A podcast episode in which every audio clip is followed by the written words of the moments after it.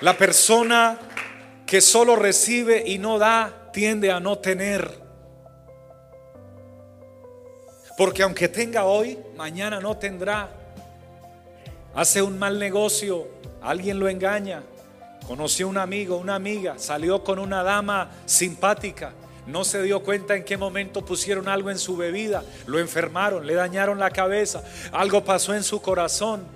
Y todo lo que construyó durante toda su vida, 10, 15, 20, 30, 40, 50 años de trabajo, se cae. Lo que construiste por muchos años se puede caer en cuestión de días.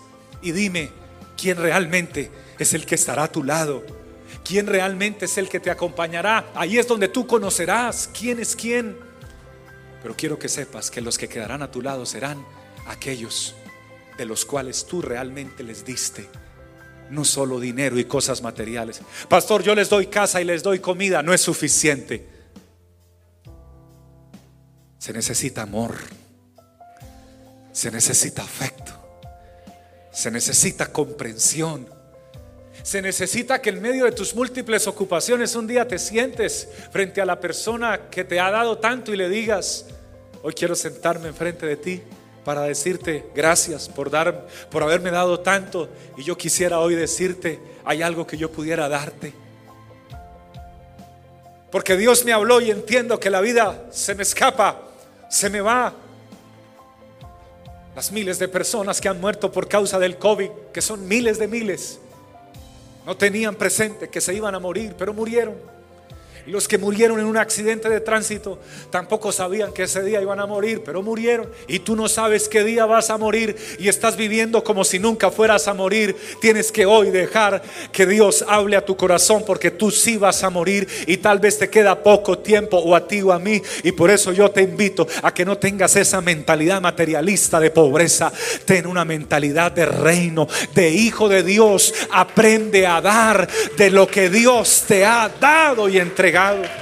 Permíteme terminarte mostrándote San Lucas capítulo 6, verso 38, nueva traducción viviente.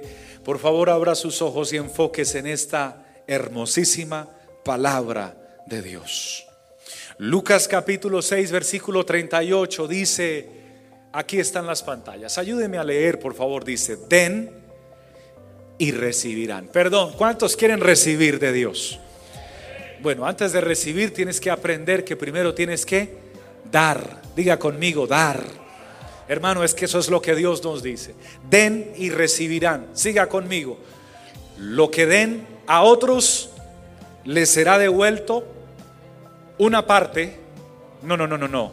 Por completo. Y mire cómo les va a ser devuelto, hermanos. Apretado, sacudido para que haya lugar para más. ¿Cuántos quieren más de Dios? Oh, sí está aquí el pueblo de Dios. ¿Cuántos quieren más de parte de Dios?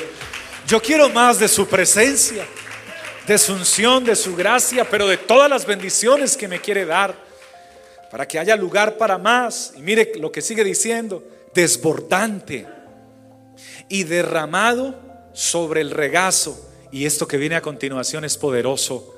La cantidad que den determinará la cantidad que recibirán a cambio. ¿Cuántos creen a esa palabra? ¿Y cuántos la reciben esa cuántos reciben esa palabra? Llévesela en su mente para siempre, porque la cantidad que usted dé es la cantidad que recibirá a cambio. Yo no me he cansado de dar, porque cuando Dios me encontró, yo no tenía nada. Hermanos, nada.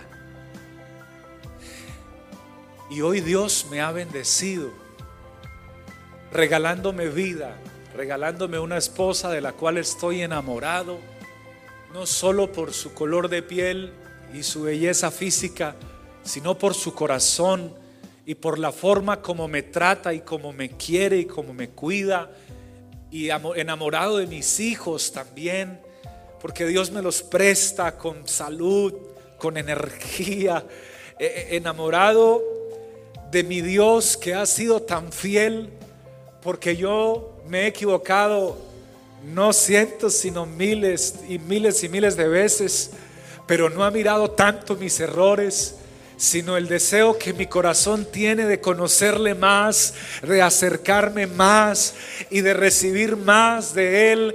Y no estoy en, su presencia y en este lugar solo porque quiera solamente recibir de parte de Dios.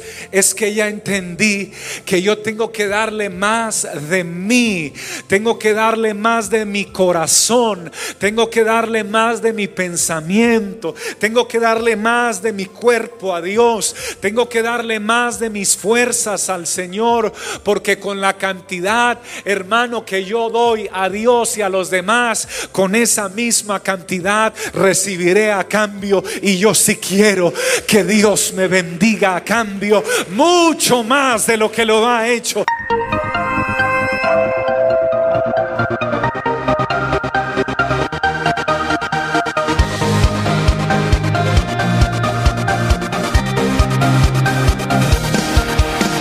Es tiempo de vivir de gloria en gloria.